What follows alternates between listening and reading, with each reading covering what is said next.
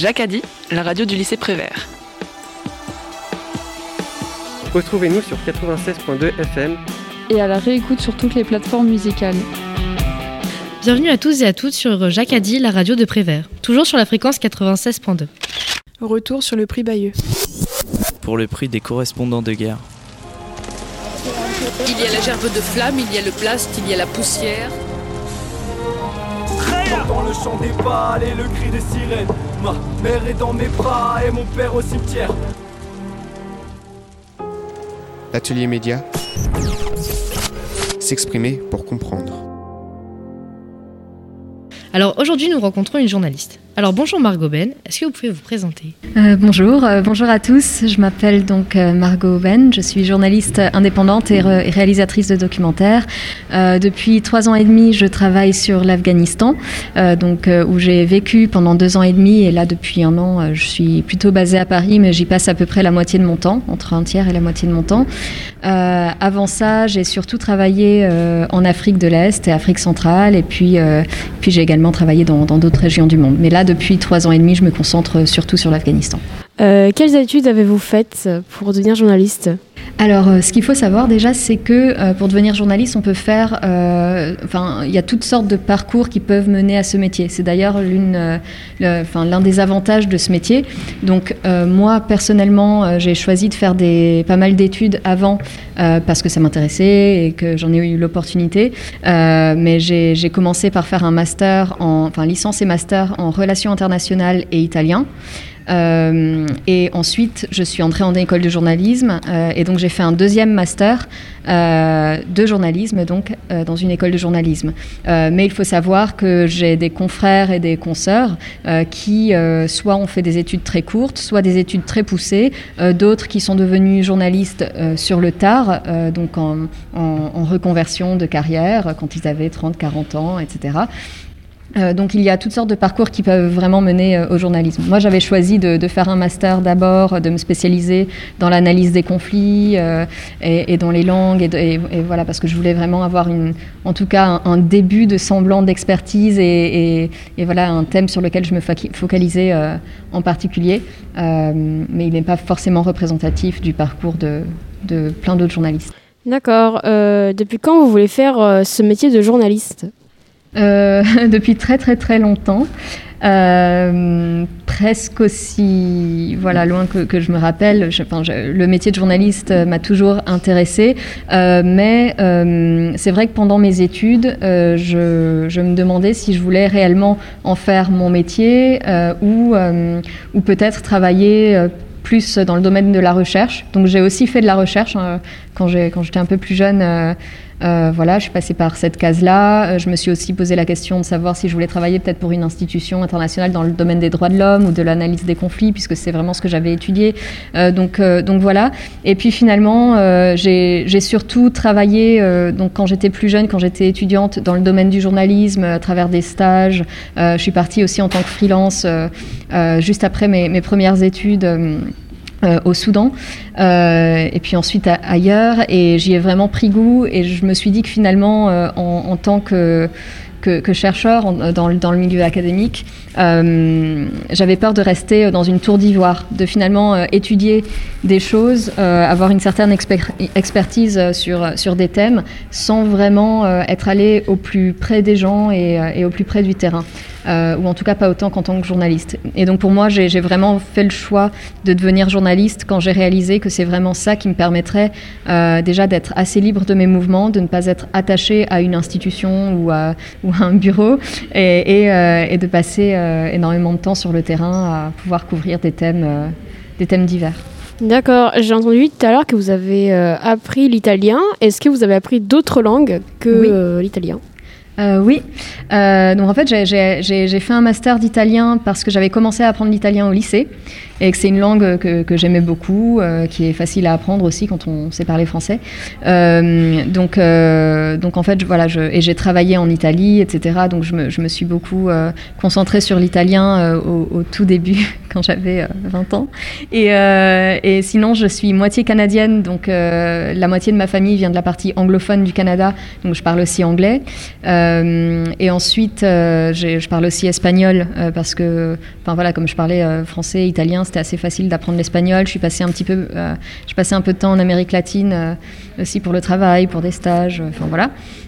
Et, euh, et, à part ça, j'ai appris euh, l'arabe euh, à l'université et ensuite à travers des petits cours euh, à Paris et ailleurs. Et puis j'ai aussi pu pratiquer quand j'étais au Soudan, donc au Soudan et, ailleurs, un petit peu en Égypte, etc. Mais, mais donc je, je, parlais arabe et je savais lire l'arabe à une certaine période. Aujourd'hui, ça fait euh, plus de 4 ans que je n'ai pas touché à l'arabe, donc je ne pourrais pas dire que j'ai réellement un, bon niveau. Et ensuite, là, j'apprends le persan, parce qu'en Afghanistan, euh, l'une des deux langues principales parlées euh, est le dari, enfin le persan. le dari, c'est un, dialecte du persan. Donc j'apprends beaucoup, là, je me focalise vraiment sur, sur ça.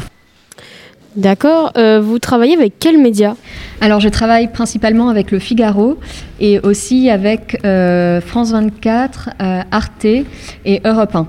Donc, je travaille parfois aussi pour d'autres médias. Euh, mais euh, c'est vraiment mes, clients principaux. Euh, voilà, et donc je travaille pas mal en, télé. J'essaye de faire de plus en plus de, longs formats. donc par exemple des, reportages de 24 minutes ou 37 minutes pour, Arte ou, France 24, ce qui permet de travailler un petit peu plus sur le temps long, de creuser un petit peu plus des sujets. Et puis comme mon média de cœur quand même est la presse écrite, à chaque fois que je suis sur le terrain, je travaille autant que possible pour, pour la presse écrite, pour le Figaro. Et est-ce que, selon les médias, le travail est-il toujours le même? Euh, Non, pas du tout. Et c'est d'ailleurs ça qui est très enrichissant.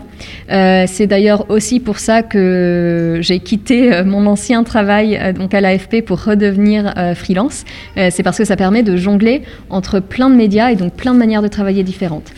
donc, donc, par exemple, on ne travaille pas pareil en presse écrite qu'en, qu'en vidéo. En vidéo, il faut beaucoup plus préparer tout ce qui est le volet logistique, euh, il faut beaucoup plus préparer les reportages puisque les, reportages doivent se construire avec des séquences. Il faut imaginer les séquences, c'est-à-dire les scènes qu'on va montrer dans le reportage. Tout ça, ça se prépare. Il faut savoir ce qu'on va voir à l'image, ce qu'on peut montrer. Il y a certaines choses qu'on peut dire en presse écrite, qu'on peut suggérer, qu'on peut dire avec les mots, euh, euh, qu'on peut décrire, voilà, alors que, que ça ne serait pas possible à l'image, soit parce que dans une certaine situation, des gens ne veulent pas être filmés, ou bien parce que logistiquement, euh, c'est impossible, euh, ou bien parce que ce serait pas beau à l'image euh, tout simplement, alors qu'à l'écrit on peut, grâce au mot, pardon, le masque, grâce au mot euh, voilà, ça, donne beaucoup plus de, liberté euh, dans, les types de thèmes qu'on souhaite traiter. Ensuite, euh, la télé, c'est très intéressant parce que c'est un média beaucoup plus direct quand on, imagine que, les gens qui vont voir notre reportage vont, voir, vont entendre les sons qu'on entend, vont voir les images qu'on montre, les scènes dont, dont on est nous-mêmes témoins. Donc c'est souvent une manière d'avoir un impact beaucoup plus direct et une audience beaucoup plus forte. Euh, beaucoup moins de gens lisent la presse écrite, par exemple. Euh, voilà. Et puis la radio, c'est aussi une manière euh, différente de travailler. pardon. voilà, la, radio, c'est aussi une manière très différente de travailler. Donc, ça, on garde la liberté de la presse écrite, dans le sens où on n'a pas à se soucier de l'image, on a moins à se soucier du, du, volet technique, mais en même temps, ça permet de faire passer d'autres émotions, d'autres d'autres euh, on va dire, euh, d'autres détails des, scènes dont on est les témoins. On joue beaucoup avec, euh, avec les sons d'ambiance et puis qu'on tente de mêler à des interviews, etc. Et, souvent, on peut faire passer beaucoup plus facilement l'émotion, donc comme en télé, où les gens sont vraiment, enfin, entendent les voix des gens qu'on interviewe, etc. C'est beaucoup plus direct, mais en même temps, ça donne beaucoup de, liberté. Alors, est-ce que vous pouvez nous présenter la situation en, en Afghanistan? Oui. Alors, par où commencer?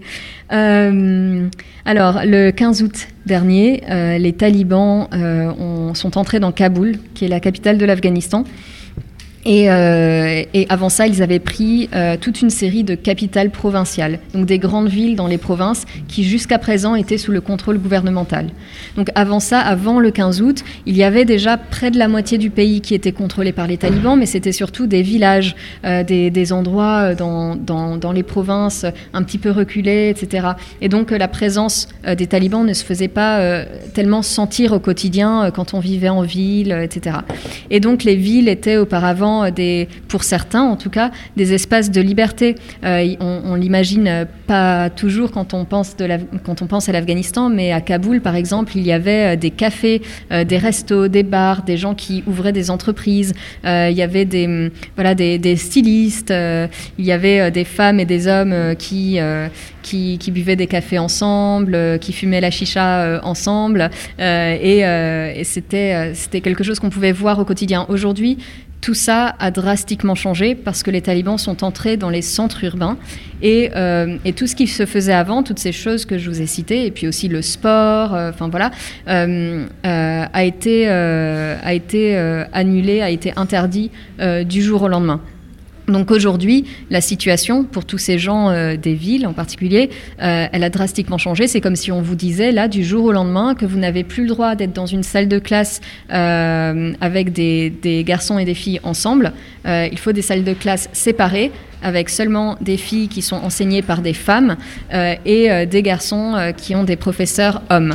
Donc voilà, et, et puis comme si on vous disait que les, les filles n'ont plus le droit et les femmes n'ont plus le droit de faire du sport. Parce que c'est ça actuellement en Afghanistan, ce qui se passe, c'est que les, les, talibans interdisent aux femmes de faire du sport. elles n'ont plus vraiment le droit d'avoir de, d'emploi. De, euh, disons, euh, de, position de pouvoir. Donc elles ne peuvent plus devenir juges. Elles n'ont pas le droit de devenir euh, présidente, même si là on en est loin.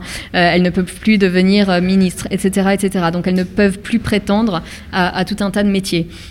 Euh, voilà, et la liste est très très longue. Donc en fait, les libertés se sont énormément réduites. Les femmes sont beaucoup moins visibles au quotidien, dans les rues, euh, dans l'espace public. Et puis en même temps, euh, hommes et femmes, il y a tout plein de gens qui se sentent traqués, qui se sentent ciblés et qui du coup se cachent. Donc j'ai pu rencontrer par exemple des gens qui se cachent dans des sous-sols, des gens qui changent de maison, d'appartement tous les quelques jours, qui vont voilà chez des membres de leur famille, chez des amis, qui parfois changent même de ville parce qu'ils ont peur d'être euh, trouvés par les talibans.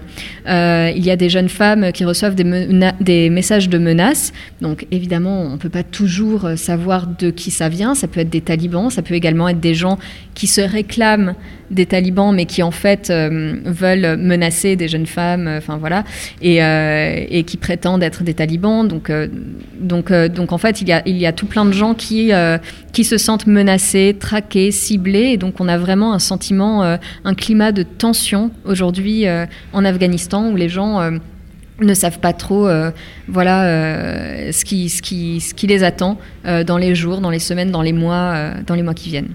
Et étiez-vous présente lors de la prise de pouvoir par les talibans? Euh, Oui et non. En fait, quand les talibans sont arrivés dans Kaboul, euh, moi j'étais censée euh, y aller le lendemain et tous les vols commerciaux ont été annulés. mais j'ai trouvé un moyen de m'y rendre juste après et donc j'étais quand même là pour la prise de, de l'aéroport de Kaboul qui était vraiment en fait qui a marqué la prise de l'Afghanistan par les talibans puisque l'aéroport de Kaboul était encore le dernier, euh, le dernier endroit qui leur échappait.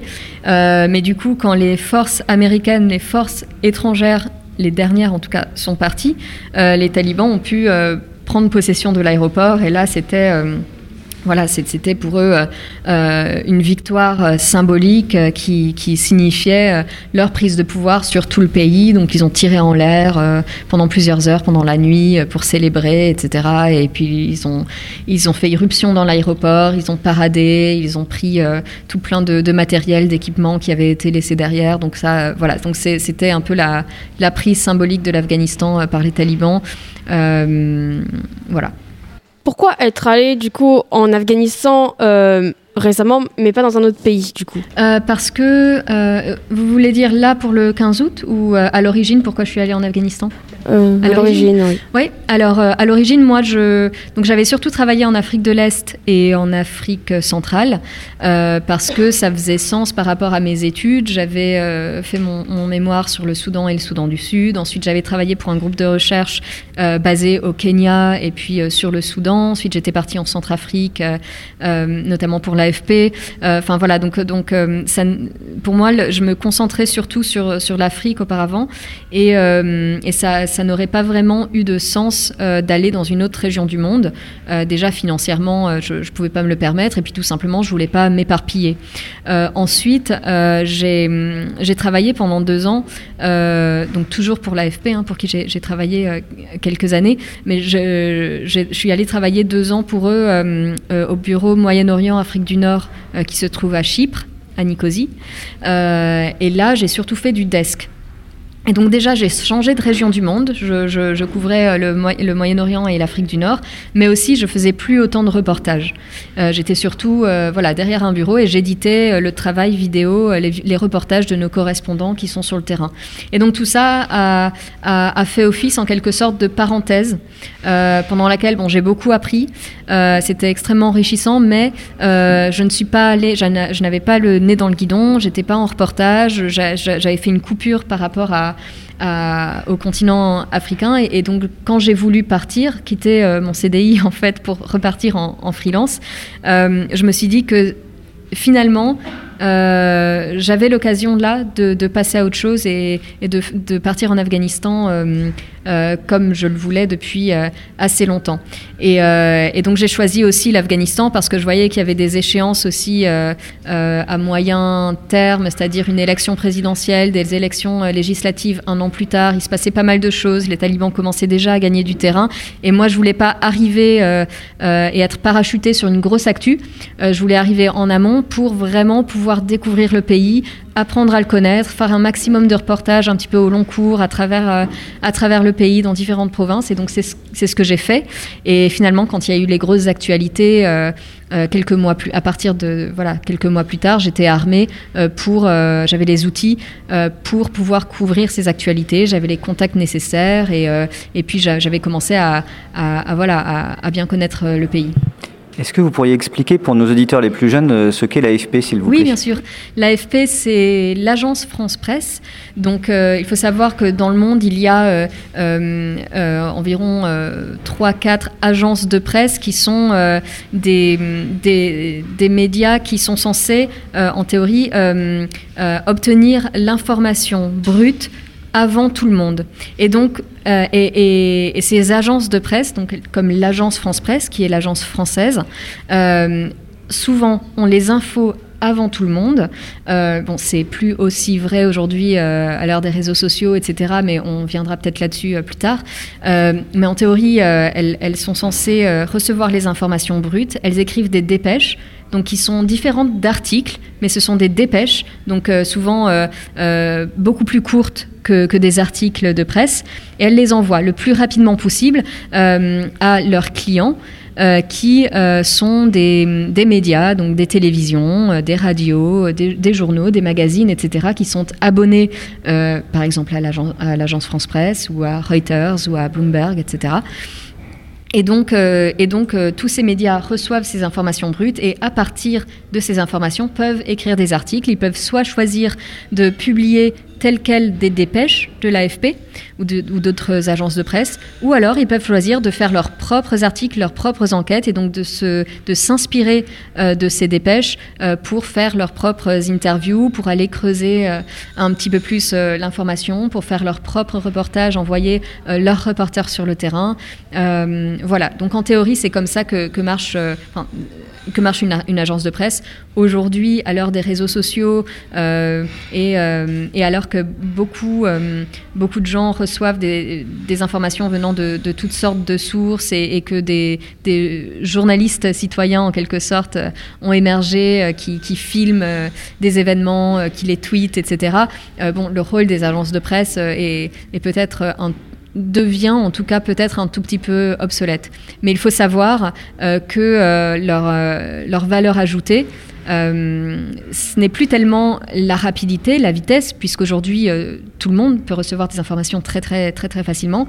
Leur valeur ajoutée, ce n'est plus nécessairement la, le, fait d'avoir l'info avant tout le monde, c'est vraiment leur, euh, leur, pardon, leur légitimité. Donc euh, une info qui va venir de l'agence France Presse, elle est fiable. On sait qu'elle a été vérifiée, qu'il y a tout un système de fact-checking avec des journalistes professionnels chevronnés qui ont vérifié l'information, qui ont passé des coups de fil et qui, même en voulant sortir l'info le plus rapidement possible, ils ont fait leur travail et le travail pour lequel ils ont été formés. Euh, c'est pas du tout pareil que d'avoir une information qui vient des réseaux sociaux, par exemple, euh, ou euh, peut-être d'une chaîne d'infos en continu qui va passer en permanence des infos euh, qui ne sont pas toujours, toujours euh, vérifiées de manière euh, aussi poussée que par exemple à l'AFP. Donc voilà. Vous nous avez dit que depuis que les talibans sont entrés euh, dans, Kaboul, la place des femmes euh, a changé, il faut remettre en place euh, la charia. Est-ce que vous pensez que les États-Unis ont fait une erreur en partant de l'Afghanistan?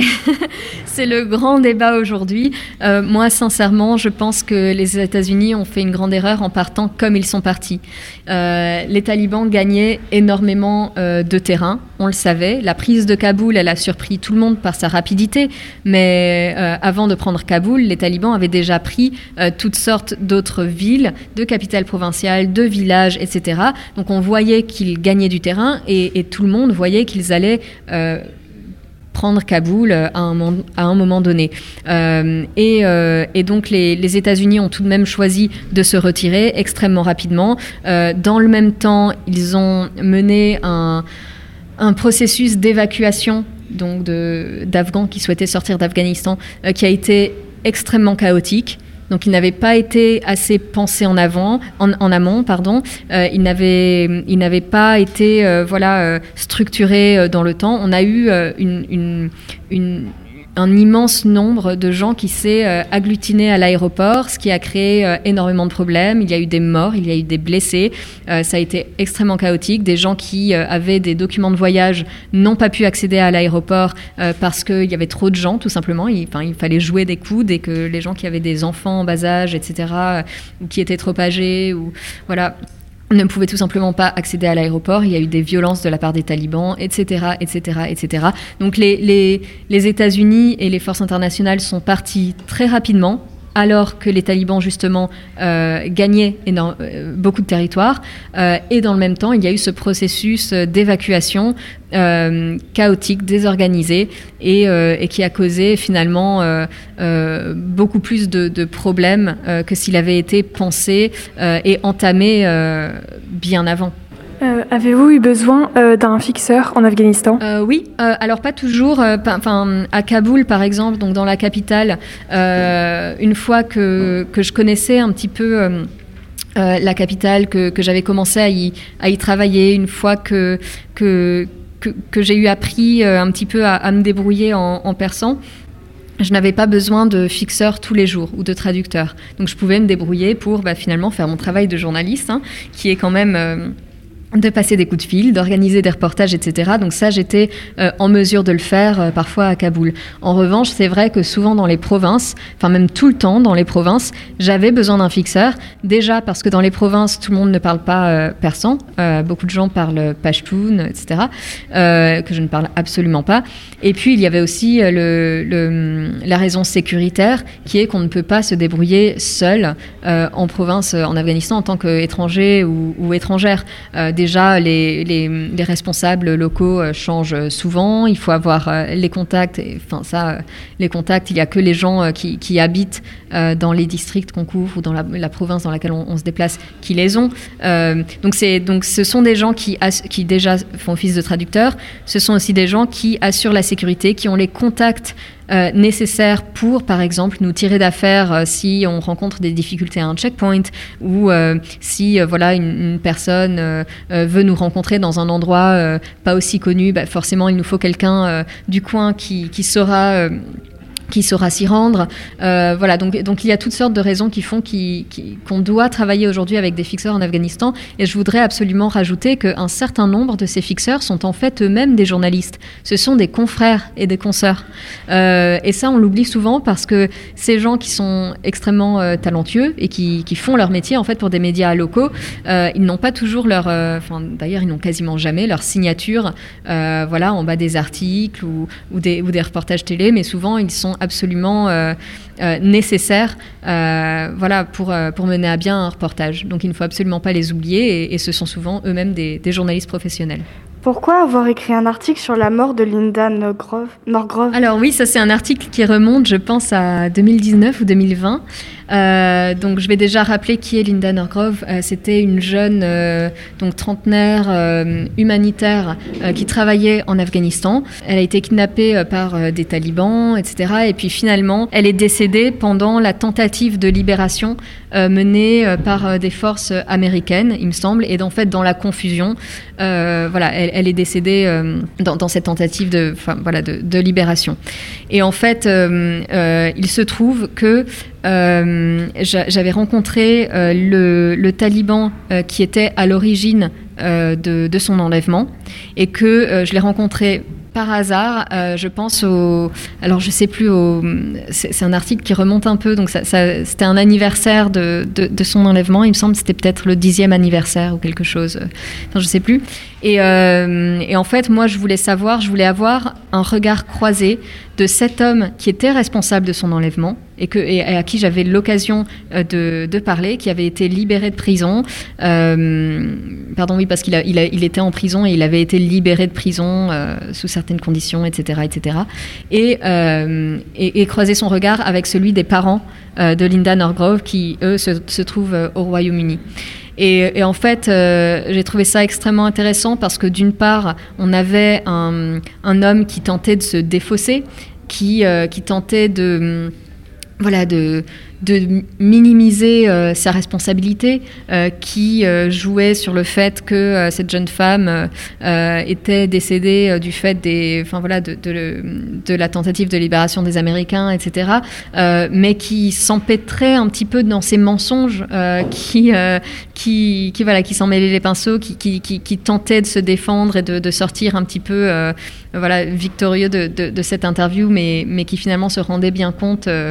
Euh, qu'il était tout à fait euh, coupable. Et puis on avait, et, avait d'autre part les parents, euh, notamment le père de, Linda Norgrove, qui me disait que bah, finalement lui il pardonne.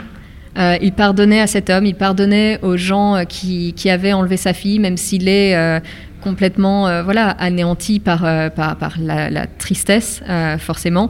Mais il, pardonne. Il, m'a dit qu'il était incapable lui depuis son canapé au Royaume-Uni de comprendre les motivations qui ont mené au kidnapping de, de, leur fille qu'il ne connaissait pas la vie ou peut-être les griefs qu'avaient les, les, kidnappeurs que peut-être enfin voilà qu'il y avait une raison pour expliquer leur enrôlement chez les talibans etc euh, et j'ai trouvé ça extrêmement touchant parce que cet homme qui avait vraiment, enfin, qui avait perdu sa fille finalement et qui était euh, rongé par, euh, par la tristesse, par le désespoir, était capable de sortir grandi ou en tout cas de, de, se montrer réellement enfin, une personne d'une grande qualité et d'une grande bienveillance et, également d'une grande... Euh, pardon, euh, je trouve plus mes mots en français. Euh, enfin voilà, une grande bienveillance. Alors que la personne qui était responsable de ce kidnapping n'a même pas tenté de, en tout cas, de d'expliquer pourquoi pourquoi il avait commis cet acte et il tentait simplement de, de se défausser. Et en fait, ces regards croisés, ça a permis aussi de montrer que bah, finalement il y a toujours deux côtés à une histoire. Euh, quand, on, quand on entend parler d'un événement, euh, quand on entend parler d'une attaque, quand on, entend parler d'un kidnapping, etc., euh, il y a toujours évidemment deux côtés et les, et les deux côtés valent la peine d'être entendu. Moi, je voulais entendre ce taliban. Je lui ai posé plein de questions sur euh, euh, voilà, la manière euh, dont il s'était enrôlé auprès des talibans, les, raisons qui ont mené à ça, son enfance, peut-être son, son, son, idéologie, etc., etc. On a très, très, très longuement parlé. C'était très intéressant. Et d'autre part, je voulais entendre voilà, parler la, la famille de Linda. voilà. Et, et, pour moi, c'est vraiment la Enfin, en tout cas, pour moi, c'est l'un des éléments les plus intéressants dans le métier de, journalisme, de journaliste. C'est euh, cette opportunité qu'on a constamment de tenter d'aller au-delà. Euh, au-delà de, la première impression, au-delà des préjugés, au-delà de, peut-être, euh, tout simplement des, infos, pour tenter de comprendre les gens, de comprendre ce qui les a menés à faire certaines choses. Euh, et, comprendre leur humanité, comprendre peut-être ce qui s'est déroulé avant ou après un événement. Euh, enfin, pour moi, le, journalisme, ça permet vraiment de faire ça et de, et de développer une certaine forme d'empathie euh, et en tout cas de, compréhension voilà, de, l'humanité de chacun. Je voulais revenir sur le processus d'évacuation de Kaboul. Dans la mesure où l'idée que les talibans reprennent la ville, euh, ça devait déjà être une idée qui trottait un peu dans la tête des journalistes. On l'avait vu avec Patrick Chauvel qui nous en avait parlé. Est-ce que vous avez une idée de pourquoi ça n'a pas été fait avant, ou en tout cas préparé avant? Puisque ça ne ça s'est pas fait d'un seul coup euh, sans qu'on ait de... Oui, alors effectivement, euh, la, prise de Kaboul, elle était anticipée. On ne pensait pas que ça allait se faire aussi rapidement. Ça, c'est sûr. mais en tout cas, la prise de Kaboul était plus ou moins anticipée. Le problème, c'est que les États-Unis, notamment, n'ont pas voulu commencer le processus d'évacuation trop tôt, parce qu'ils avaient peur que, qu'en, le, début, en, le démarrant trop tôt, euh, les gens prendraient peur, que ça créerait un mouvement de panique et que ce serait également un aveu euh, de, de défaite face aux talibans, puisqu'ils n'avaient pas encore pris euh, euh, voilà, de, de, grandes de grandes capitales provinciales, qu'ils, ne s'étaient pas encore trop approchés de Kaboul. Euh, les États-Unis se sont dit qu'en en commençant déjà à encourager des gens à prendre l'avion, à partir, etc., bah, finalement, ça, ça encouragerait les talibans et ça, ça aussi... ça, ça créerait euh, chez les Afghans une certaine panique. Et, euh, voilà, euh, sincèrement, on a bien vu après coup que cet argument ne tenait absolument pas, puisque en repoussant le processus d'évacuation et en, l'effectuant sur un laps de temps extrêmement court, euh, on n'a fait que redoubler euh, ces mouvements de panique euh, avec des gens qui voulaient absolument rejoindre l'aéroport en les quelques jours qui leur étaient impartis, en sachant très bien qu'il y aurait un nombre limité d'avions qui partiraient avec des places limitées. Et donc finalement, ça a créé un, chaos bien supérieur à celui, enfin en tout cas euh, aux, scènes auxquelles on aurait pu s'attendre si on avait débuté les évacuations bien plus tôt et de manière plus ordonnée. Euh, que pensez-vous honnêtement du conflit euh, qui se passe en Afghanistan? Moi personnellement, bah, je trouve que c'est une véritable tragédie. Vous voulez dire la prise de Kaboul, euh, enfin la prise de l'Afghanistan par, euh, les talibans, oui. Euh, c'est une tragédie parce que l'Afghanistan est un pays que j'aime énormément, dans lequel j'ai vécu, dans lequel j'ai des amis, des connaissances, des gens que j'ai interviewés, des gens qui me sont chers. Et donc je vois petit à petit, jour après jour, les libertés de ces gens se limiter. Je vois des gens qui me sont très chers, euh, qui euh, pleurent au téléphone, euh, qui, qui, supplient de pouvoir quitter l'Afghanistan parce qu'ils ont peur pour leur vie, parce qu'ils ont peur pour la vie de leurs amis, parce qu'ils ont peur aussi pour leur futur, tout simplement. il, y a, il y a hum, des femmes qui ont étudié, qui ont commencé à travailler, qui se destinaient à, des grandes choses, qui avaient des rêves, et dont les rêves sont aujourd'hui complètement bah, mis en jachère, mis entre parenthèses, euh, et, et, ces femmes doivent aujourd'hui se résoudre à probablement rester chez elles. Enfin, imaginez-vous, c'est comme si on vous disait là, vous êtes au lycée, vous avez peut-être voilà des, ambitions personnelles vous voulez peut-être euh, euh, voilà euh, faire un métier en particulier vous avez peut-être envie de voyager vous avez peut-être envie de, de, faire toutes sortes de choses et aujourd'hui c'est comme si on vous disait bah, vous n'avez plus le droit de faire ces choses c'est devenu illégal et si vous tentez de le faire vous serez mis en prison torturé menacé voire abattu.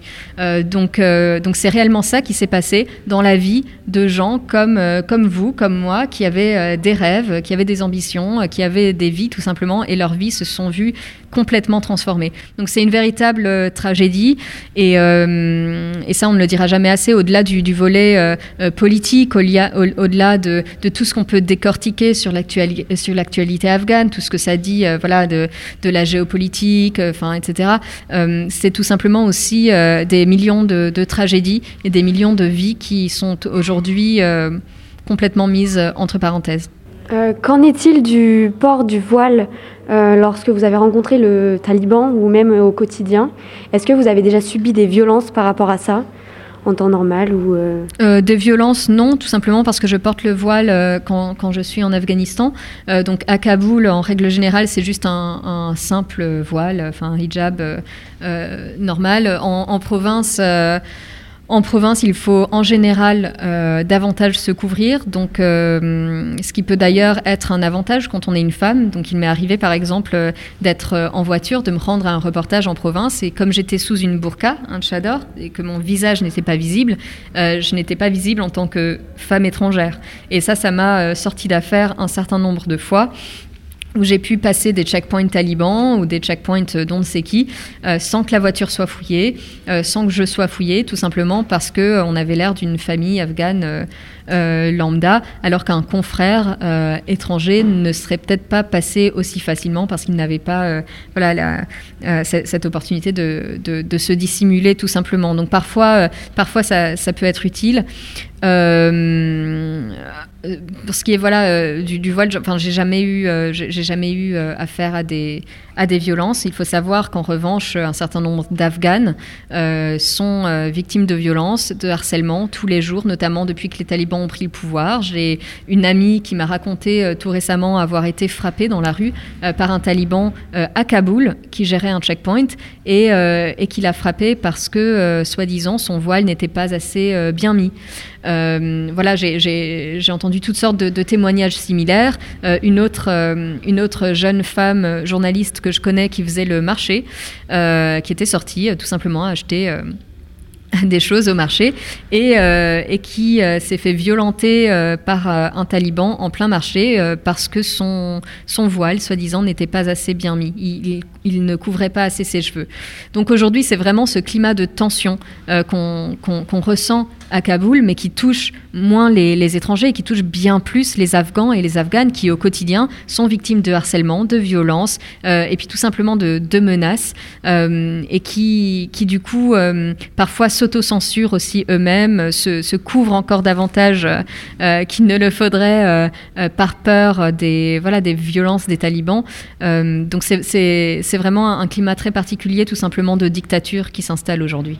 Euh, je me demandais, pensez-vous retourner euh, en Afghanistan avec l'incertitude et les tensions qui règnent, qui règnent actuellement? Oui, bien sûr. Donc là, je suis rentrée la dernière fois il y a deux semaines environ. Euh, deux semaines ou deux semaines et demie. Et, et je vais y retourner normalement début novembre. Donc, comme je vous disais, je passe environ un tiers ou la moitié de mon temps en Afghanistan. Donc là, je suis rentrée vers la mi-septembre et, et, je repars en novembre. Mais est-ce que, du coup, en Afghanistan, il y avait des femmes qui étaient dans la politique et qui ont dû malheureusement se retirer? Bien sûr, il y a eu des, femmes euh, qui étaient euh, investies dans la politique, il y a des femmes juges, des femmes avocates, euh, toutes sortes de femmes qui avaient des positions de pouvoir ou tout simplement des métiers et qui aujourd'hui ne peuvent plus retourner travailler. C'est ça l'Afghanistan aujourd'hui, ce sont des femmes qui ont perdu leur, leur emploi. J'en connais un certain nombre qui travaillaient dans des ministères, qui travaillaient dans des universités, qui étaient experts comptables, qui, étaient, enfin, qui avaient toutes sortes de métiers et qui aujourd'hui ne peuvent plus retourner au travail. Elles en sont interdites. Et ça, c'est à travers le pays. Donc, ce sont dans, ça, se déroule dans les provinces lointaines, mais également dans la capitale, dans Kaboul et dans d'autres, euh, grandes villes du pays qui hier étaient euh, un petit peu des, des, voilà, des, des, oasis qui permettaient à, à, certains, voilà, cette, certaines catégories de la population euh, et, à certaines femmes d'accéder à des positions de pouvoir, d'accéder à certains emplois, à certaines opportunités, euh, d'avoir des espèces de liberté. Aujourd'hui, tout ça euh, n'existe plus. Et vous, en tant que femme reporter, lors des interviews, est-ce que ça se passe bien ou vous avez déjà eu des problèmes? Non, en règle générale, ça se passe bien, tout simplement parce que, alors je pense qu'en tant que femme, on, on a l'air peut-être moins moins agressive au premier abord. Et, et, donc, souvent, ça se passe bien. J'ai jamais eu de, de problème. Là, depuis la prise de Kaboul par les talibans, il m'est arrivé effectivement deux, trois fois que des talibans me refusent une interview parce que j'étais une femme. Mais en général, ça, ça se résout assez rapidement. voilà, je fais, je fais valoir que mon traducteur est un homme, que le taliban pourra s'adresser à mon traducteur. Et donc souvent, euh, finalement, j'obtiens finalement l'interview et puis de fil en aiguille, euh, forcément, quand on, quand on discute avec quelqu'un, il est impossible de ne pas le regarder. Donc même si euh, à la base c'est une, une, discussion plus ou moins entre, entre mon traducteur et, et la personne interviewée, finalement, enfin le taliban en l'occurrence, finalement, comme c'est moi qui pose les questions, il finit par me regarder et ça, et ça fait une discussion tout à fait normale. C'est juste que voilà, aujourd'hui, comme Enfin, il, y a un certain nombre de, voilà, de personnes peut-être un peu plus extrémistes que les autres, un peu plus intégristes, et qui, euh, qui se montrent réticents euh, à accorder des interviews à des femmes. Euh, mais déjà, ça ne m'arrive pas souvent. et ensuite, ça se résout en général. Euh, j'aimerais savoir comment se passent les, échanges avec euh, les autres journalistes, qu'ils soient francophones ou anglophones, euh, au sein de, l'Afghanistan. Bah, ça, ça, se passe bien. en général, donc l'Afghanistan est un, lieu de passage pour beaucoup de journalistes. Donc il y a un certain nombre de journalistes qui couvrent ce pays depuis très longtemps. il y en a d'autres qui viennent beaucoup plus ponctuellement ou qui sont plus nouveaux, mais en fait tout le monde se connaît plus ou moins. C'est-à-dire que aussi pour des raisons de sécurité en Afghanistan, et ça, ce n'est pas seulement depuis le 15 août dernier, c'était le cas aussi euh, avant.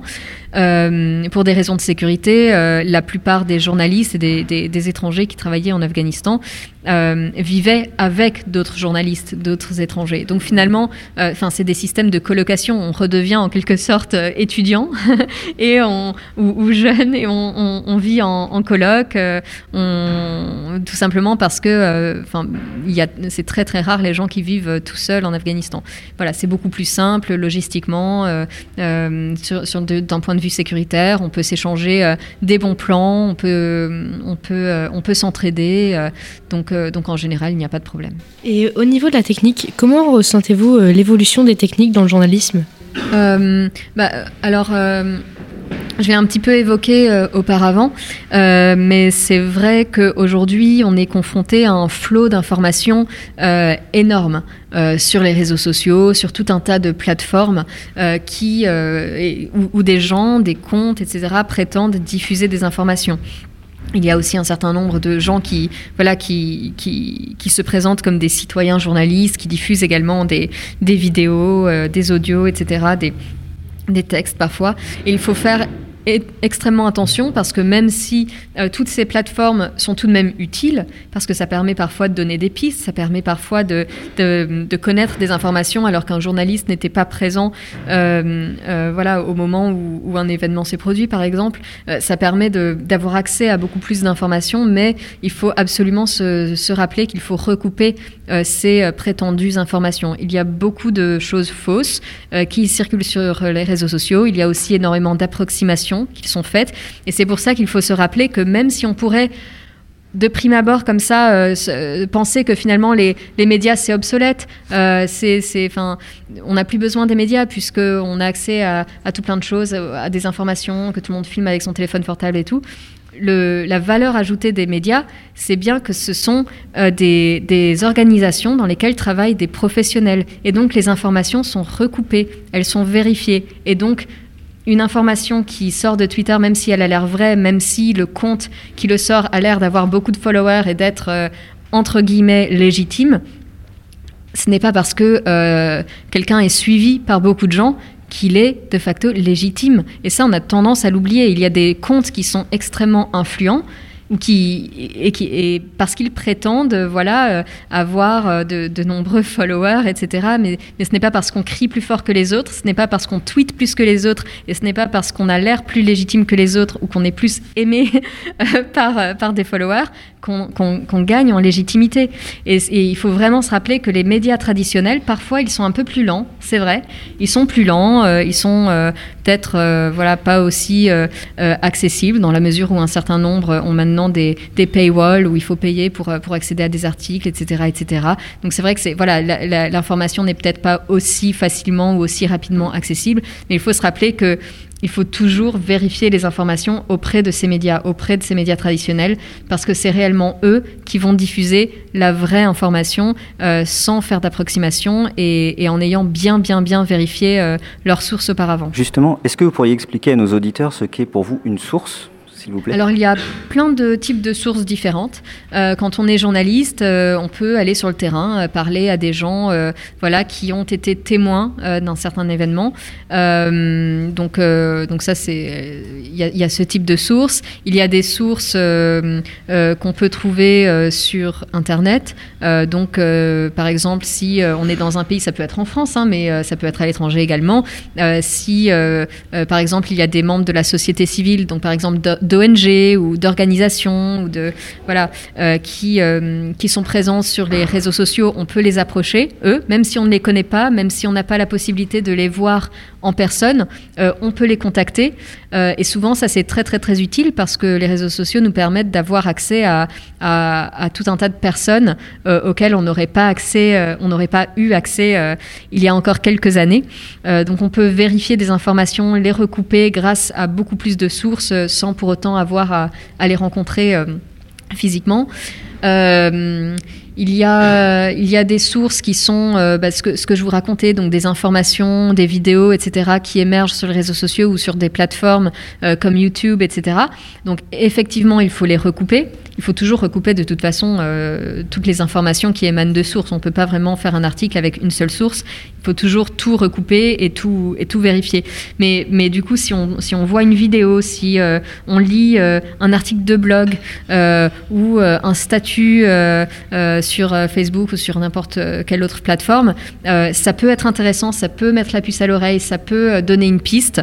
Et finalement, cette piste, il faut la creuser, il faut la recouper avec d'autres informations, etc. il y a des sources institutionnelles. On peut approcher voilà, des, mairies, on peut approcher des euh, des, directeurs d'institutions euh, comme euh, des hôpitaux, je sais pas, il y a tout un tas de, sources institutionnelles qu'on peut approcher.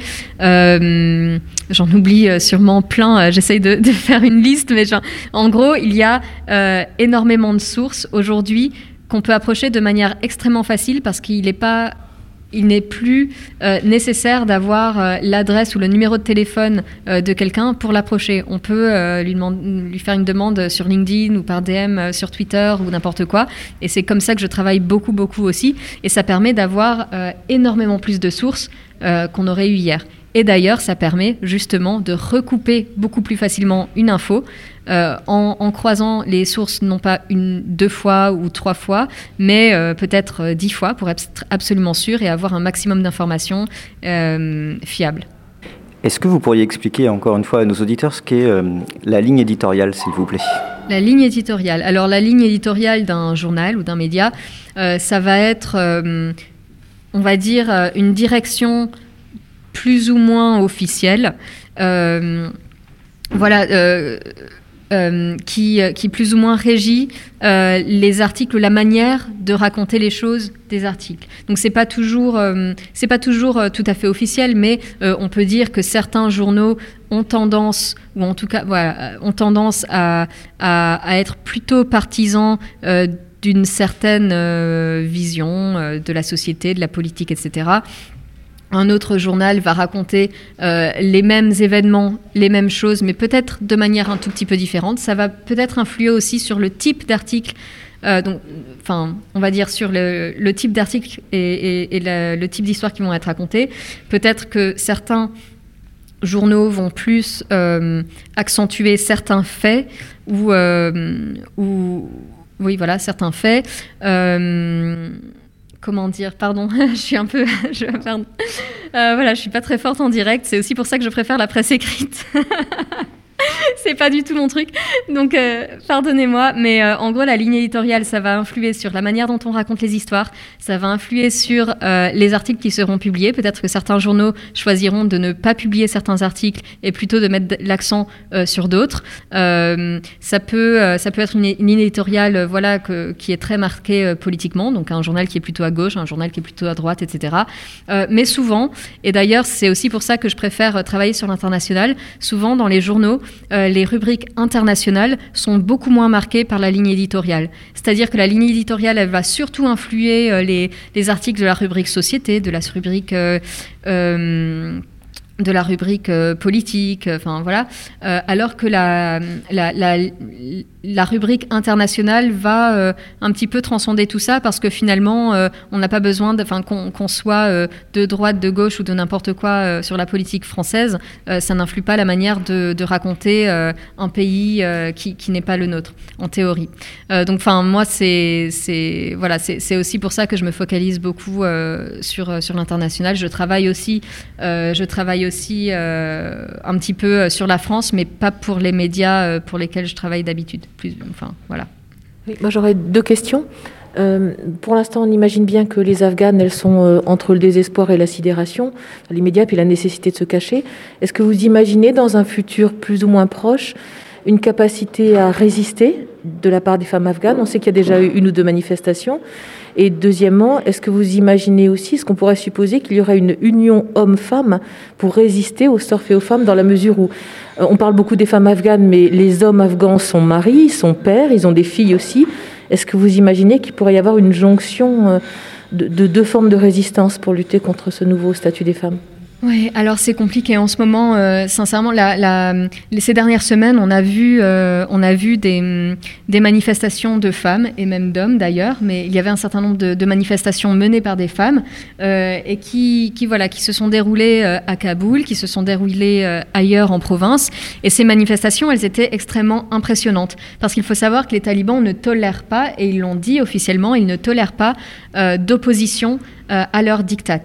Donc ils ont dit que les, voilà, les manifestations seraient euh, interdites, ils ont interdit la couverture euh, médiatique de ces manifestations, etc. etc. Il y a des, des, journalistes qui ont été arrêtés et torturés pour avoir couvert des manifestations de femmes. Donc, donc voilà, donc, donc ces événements sont euh, extrêmement risqués et pourtant il y a des femmes qui manifestent encore pour faire valoir leurs droits, pour demander davantage de, représentation, puisqu'il n'y a aujourd'hui aucune femme dans le gouvernement taliban. Euh, elles demandent euh, voilà, à être vues, à pouvoir accéder euh, aux postes et aux, espaces publics auxquels elles avaient accès par le passé. Elles demandent tout ça, elles descendent dans la rue et c'est extrêmement impressionnant à voir puisque souvent les talibans tentent d'entraver les cortèges. ils se mettent devant avec leurs armes, parfois ils tirent en l'air, ça peut être extrêmement violent. et les femmes continuent de manifester. Je, enfin, je les ai vus parfois crier sur des talibans, euh, euh, leur, euh, leur, leur, crier des, slogans en pleine figure, chanter devant eux, ne pas avoir peur. Et pourtant, on sait bien que voilà, les talibans n'hésiteront absolument pas à arrêter de manière indiscriminée, voire de torturer ou, de, ou, de, ou, également de, de, de, prendre en compte et de recenser les gens qui s'opposent à leur régime pour plus tard les approcher, les cibler. Euh, voir, euh, voir les abattre. Euh, donc ces femmes sont extrêmement courageuses, il faut le dire. pourtant, elles restent une minorité pour plusieurs raisons. Déjà, la société afghane est assez patriarcale, donc il y a aussi des familles qui refusent que, que leurs leur filles, leurs femmes, les, les, femmes de, de, leur maison aillent manifester. souvent, on fait valoir la, la, des raisons sécuritaires, parce que c'est vrai que c'est très, c'est très dangereux, et donc une femme ne doit pas se mettre en danger de cette manière-là et, aller manifester devant des hommes armés. Il y a également des, familles très conservatrices qui ne permettent pas à leurs femmes de descendre dans la rue, euh, euh, comme ça, dans des, cortèges pour manifester, etc. etc. Donc il y, a, plein de raisons qui font que ces femmes euh, restent tout de même une minorité.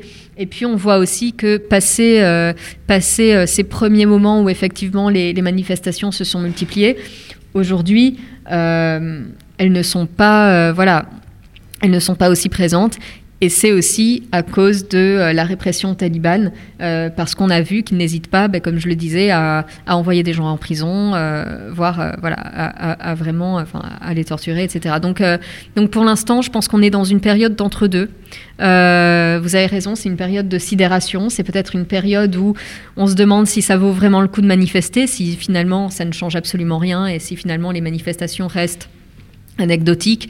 Euh, est-ce que ça vaut le coup de se mettre en danger? Est-ce que ça vaut le coup de, mourir pour ça? Peut-être qu'on est dans une période où les gens tentent de, de s'organiser. Euh, pour l'instant, on ne peut pas savoir. Ça reste vraiment très très très marginal. À voir si euh, des gens tentent de, de, voilà de résister par, de résister pacifiquement. en s'opposant, on, on, peut imaginer toutes sortes de choses, mais, mais pour l'instant, sincèrement, je, pense qu'on est trop proche euh, de, l'événement en lui-même.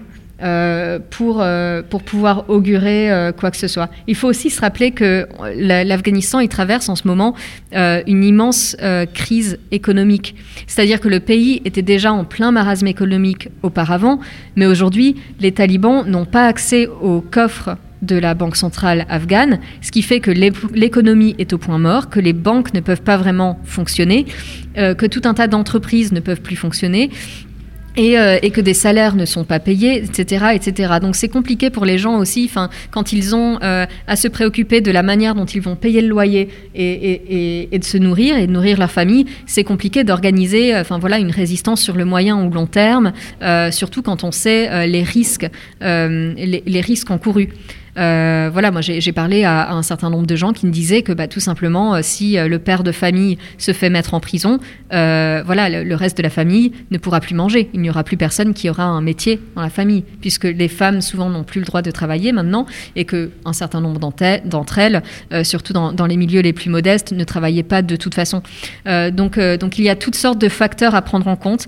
Il ne faut absolument pas voilà s'arrêter au potentielle première considération qui pourrait être mais pourquoi est-ce qu'ils se rebellent pas? Pourquoi est-ce qu'ils font pas grève? Pourquoi est-ce qu'ils euh, ne descendent pas beaucoup plus euh, dans la rue? C'est peut-être parfois parce qu'ils n'en ont pas la possibilité, parce que certaines femmes en sont empêchées euh, par leur famille, par exemple. C'est peut-être parce qu'ils ont, voilà, ils, ils n'ont pas la possibilité ou le loisir ou le luxe de pouvoir s'arrêter de travailler pour réclamer leurs droits. Et puis c'est aussi peut-être parce qu'ils ont peur pour leur vie, tout simplement.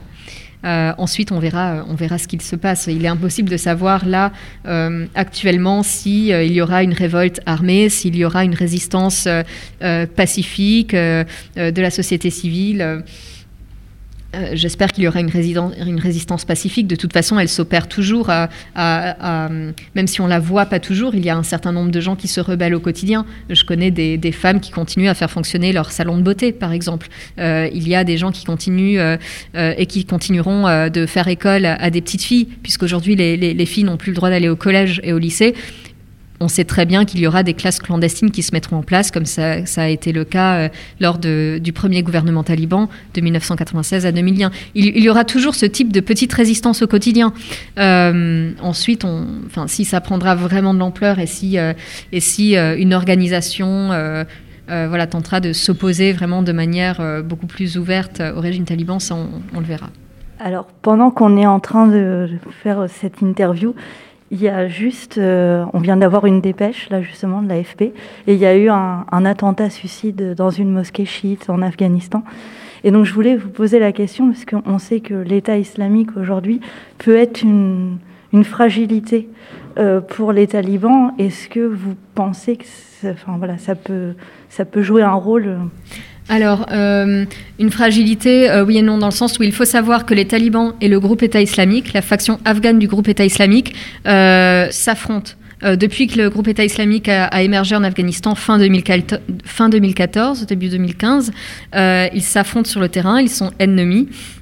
Et euh, il est même arrivé que les talibans fassent des alliances tacites euh, avec le gouvernement euh, contre Daesh, l'ennemi commun. Donc aujourd'hui, les talibans ont gagné, les talibans régissent l'Afghanistan, ils ont instauré leur propre gouvernement, mais il ne faut pas oublier qu'il existe aujourd'hui Daesh, qui est voilà un, groupe qui commet des massacres, qui a les moyens de, de commettre des massacres, y compris dans les centres urbains, y compris à Kaboul, comme on l'a vu. Et, et, donc les talibans aujourd'hui, donc ils ont l'avantage d'être plus nombreux. Ils ont l'avantage de diriger le pays. ils ont, voilà, ils, ont, ils, ils ont clairement l'avantage sur le terrain, mais Daesh reste euh, comme il l'a été euh, ces dernières années, euh, un groupe qui est en mesure d'être un élément perturbateur, de, déstabiliser le régime. Et un autre danger est qu'un certain nombre d'éléments talibans rejoignent les, rangs de Daesh, et ça a été déjà le cas ces dernières années, euh, parce que euh, voilà, euh, parfois les, combattants de Daesh sont mieux payés que, que lorsqu'ils sont auprès des talibans. il y a aussi une dimension en quelque sorte euh, idéologique. Et c'est aussi en ça que les talibans aujourd'hui imposent toutes ces restrictions, alors qu'ils avaient garanti euh, aux États-Unis euh, et, d'une certaine manière à l'ancien gouvernement afghan qu'ils seraient prêts à reculer sur certains principes et qu'ils seraient prêts à faire certaines concessions. Aujourd'hui, ils n'en font aucune. Et c'est en partie aussi pour conserver leur base, leur base la plus conservatrice, la plus intégriste, parce que sinon, cette base-là se sentirait trahie euh, sentirait que, que, les dirigeants sont à la botte toujours euh, de, de l'Occident, alors que ça fait 20 ans qu'ils se battent pour réinstaurer. Euh, la charia et la société comme ils l'entendaient dans les années 90. Et donc, pour empêcher que, qu'un certain nombre de leurs éléments aillent chez Daesh, il faut euh, voilà, réinstituer toutes ces règles extrêmement euh, conservatrices. Donc effectivement, c'est un défi pour les talibans. Il faut faire attention. Enfin, pour eux, euh, ils, voilà, ils sont très vigilants par rapport à, à ces possibles, ces possibles voilà, défection euh, euh, d'un certain nombre de leurs combattants euh, chez Daesh. et il faut aussi qu'ils soient très vigilants parce que Daesh voilà, est capable de, mener des, attaques, des attentats d'assez grande ampleur et qui pourraient également déstabiliser le régime et, accroître encore plus voilà, le mécontentement de la population. Euh, en sachant que le prix Bayeux est un moyen pour les journalistes de s'exprimer, comment vous, vous le ressentez euh, Comment euh, de montrer au monde et au public votre avis et ce que vous avez vécu en Afghanistan et ce que vous avez pu observer? Alors, tout simplement, pour moi, c'est une autre manière de témoigner. parler comme ça devant, devant des gens, devant un public, devant des lycéens, etc., ça, ça me permet vraiment de ne plus avoir autant la tête dans le guidon et avoir l'impression d'écrire des articles qui peut-être euh, ne sont pas lus euh, autant que je le voudrais, etc. Parce que l'Afghanistan ne fait pas les gros titres ou parce que euh, voilà les gens ont d'autres préoccupations, ce qui est parfaitement normal et ne lisent pas forcément ce, genre de nouvelles, ce genre d'articles. Euh, le, fait de pouvoir s'adresser directement à un public, rencontrer des gens, que ce soit euh, euh, dans des événements comme celui-ci, que ce soit dans la rue, que ce soit pendant des conférences, ça permet de pouvoir déjà dire des choses qu'on n'a pas toujours l'occasion de dire aussi directement dans des articles. Ça permet de pouvoir expliquer peut-être de manière beaucoup plus directe et, et peut-être nuancée un pays euh, enfin, en l'occurrence l'Afghanistan pour moi, un pays euh, que j'aime beaucoup, euh, qui compte beaucoup pour moi et que, que je commence à, bien connaître. Euh, donc ça permet de faire aimer ce pays, ça permet de le faire découvrir, peut-être d'en raconter des, des, des choses que, que les gens n'ont pas l'habitude de lire dans, dans, les médias. Donc, donc tout ça, voilà, c'est quand même un plaisir tout le temps. Dit, la radio du lycée Prévert. Retrouvez-nous sur 96.2 FM et à la réécoute sur toutes les plateformes musicales.